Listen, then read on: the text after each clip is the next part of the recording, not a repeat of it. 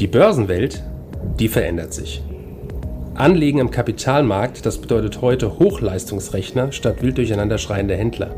Minuszinsen statt Geldvermehrung ihrer Spareinlagen. Anlagealgorithmen mit künstlicher Intelligenz hinterlegt und immer neue Finanzinstrumente.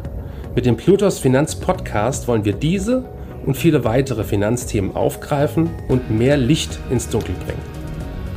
Wir sind seit über 25 Jahren als unabhängiger Vermögensverwalter der vertrauensvolle Partner unserer Mandanten in allen Vermögensfragen und gehen hier ganz individuell auf ihre persönlichen Wünsche und Bedürfnisse ein. Wir freuen uns darauf, Sie als unseren Zuhörer zu haben und lassen Sie uns somit loslegen. Hallo Heinrich, schön, dass wir uns wiedersehen. Herzlich willkommen zu unserem Finanzpodcast. Hallo Herr Becker. Herr Heinrich, heute beschäftigen wir uns mit einem Thema, welches viele aus finanzieller Sicht Angst macht, aber zugleich unumgänglich ist, und zwar die Rente. Eigentlich sollte man es sich in dieser Zeit gut gehen lassen und all diese Dinge tun, die im stressigen Berufsalltag zu kurz gekommen sind. Eigentlich. Denn das aktuelle Rentensystem lässt Grund zur Annahme, dass die Alterarztarmut ein großes Problem wird. Privat vorzusorgen scheint unumgänglich.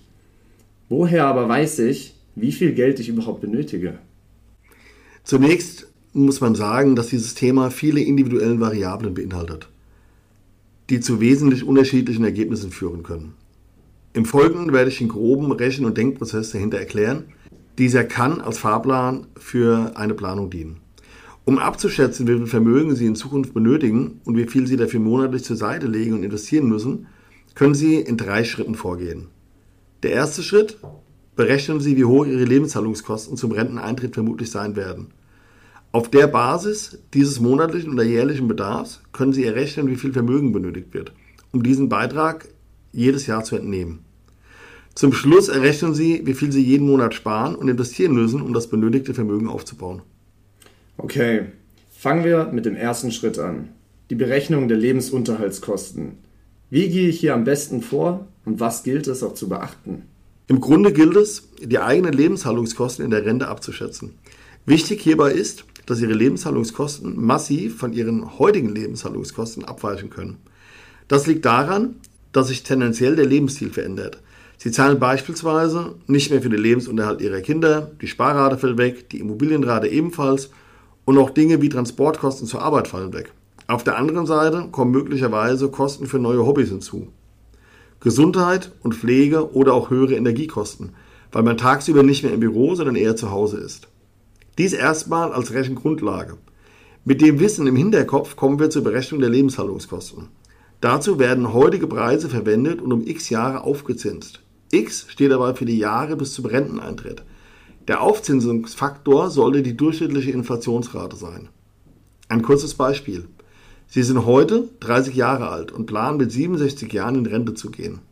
Ihnen bleiben also noch 37 Jahre bis zum Renteneintritt. Sie errechnen, dass Ihr Lebensunterhalt zu heutigen Preisen rund 2000 Euro netto betragen würde. Wir rechnen in unserem Beispiel mit Nettosummen. Dieser Beitrag wird jetzt 37 Jahre um sagen wir mal 2% Inflationsrate aufgezinst. Das Erschreckende ist, das Ergebnis ist dann schon 4160 Euro mehr als das Doppelte und das lediglich bei Renteneintritt. Wenn Sie 87 sind, bräuchten Sie schon 6.180 Euro, um den gleichen Lebensstandard zu halten. Und das bei einer Inflationsrate von nur 2%. Letztes Jahr hatten wir eine Inflationsrate, die lag eher um 8 bis 9%. Spannend. Okay, den monatlichen Bedarf haben wir dann ermittelt. Jetzt stellt sich mir die Frage, wie sich daraus das benötigte Vermögen ableiten lässt, was man am Ende des Tages braucht. Nehmen wir mal aus den beiden errechneten Beispielen die Mitte, in etwa 5000 Euro im Monat, sprich 60.000 Euro im Jahr.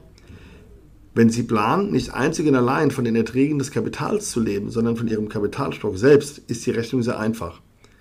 Eine unangenehme Sache ist jedoch, dass Sie in etwa Ihre eigene Lebenserwartung abschätzen müssen.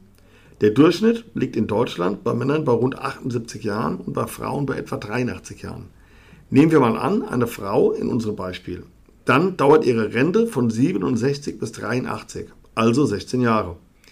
Es werden also 16 Jahre mit 60.000 Euro multipliziert, was 960.000 Euro ergibt. Eine ziemlich ordentliche Summe, die es anzusparen gilt. Es ist wichtig zu beachten, dass wir hier ohne jegliche staatliche Rente gerechnet haben. Dasselbe Rechenbeispiel lässt sich unter Einbeziehung der staatlichen Rente durchführen. Dazu muss die Summe des staatlichen Rentenbeitrags von der Summe des benötigten Lebensunterhaltes abgezogen werden. Bleiben wir aber mal in unserem Beispiel bei der Rechnung ohne staatliche Rente, weil es ein bisschen einfacher in der Betrachtung jetzt ist. Herr Heinrich, Sie haben es gerade schon angerissen. Das ist eine hohe Summe, die es gilt anzusparen. Muss ich im nächsten Schritt die 960.000 Euro, die Sie angesprochen haben, durch 37 Jahre teilen, also der Zeit, die ich als 30-Jähriger noch bis zur Rente habe?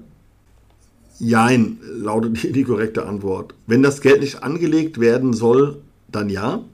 Aber historisch betrachtet wirft selbst das Tagesgeldkonto über Perioden mehrere Jahre Zinsen ab.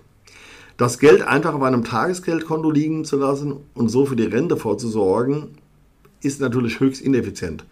Rechnen wir einmal durch. 37 Jahre mal 12 Monate sind 444 Monate. In 444 Monaten gilt es 960.000 Euro anzusparen, ganz ohne Verzinsung. Das wäre eine stolze Sparrate von 2160 Euro pro Monat. Viel intelligenter ist es, das Geld ertragreich anzulegen. Die Risiken sind bei einer langfristigen und diversifizierten Aktienanlage nahezu null. Wir gehen also davon aus, dass wir gut diversifiziert in den Aktienmarkt anlegen. Die historische Rendite beläuft sich auf rund 8%. Und durch das sogenannte achte Weltwunder, nämlich die Kraft des Zinseszinseseffektes, reduziert sich die Sparrate gerade einmal auf 350 Euro pro Monat. Hier kann man also die Langfristigkeit extrem nutzen. Zuletzt sei gesagt, die Rechnungen sind eine Vereinfachung der Realität. Steuern, staatliche Rentenbeiträge, veränderte Sozialabgaben etc. sind nur einige der Variablen, die diese Rechnung beeinflussen. Ein solides Denk- und Planungsschema ist es jedoch allemal. Wir als Vermögensverwaltung haben mit solchen Problemstellungen unserer Kunden tagtäglich zu tun und begleiten sie gerne von der Kalkulation bis zur Anlagestrategie. Herr Heinrich, ich kann nur sagen, vielen Dank für diese spannenden Einblicke für mich als jungen Menschen ist das mehr als interessant und es ist sehr, sehr wichtig für die Zukunft, den richtigen Blick zu haben. Liebe Zuhörer, wenn Sie mehr zu dem Thema erfahren möchten, melden Sie sich gerne bei uns und schreiben Sie der marketing at bluetooth.de oder rufen uns einfach an.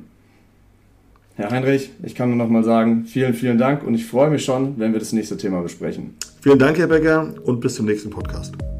Danke für Ihre Zeit und Anhören unseres Plutos Finanzpodcasts. Ein Podcast, der Ihnen sowohl allgemeine Informationen zum aktuellen Marktumfeld sowie auch Wissen zu speziellen Themen wie Rohstoffe, Fonds oder auch Aktien einfach und effizient vermitteln soll. Wenn Ihnen der Podcast gefallen hat, dann hinterlassen Sie gerne eine Bewertung auf Apple Podcasts und folgen Sie dem Podcast auf Spotify. Teilen Sie ihn auch gerne auf Facebook, Twitter und LinkedIn und besuchen Sie uns auf plutos.de. Viel Spaß weiterhin und bis zum nächsten Mal, Ihr Plutos-Team.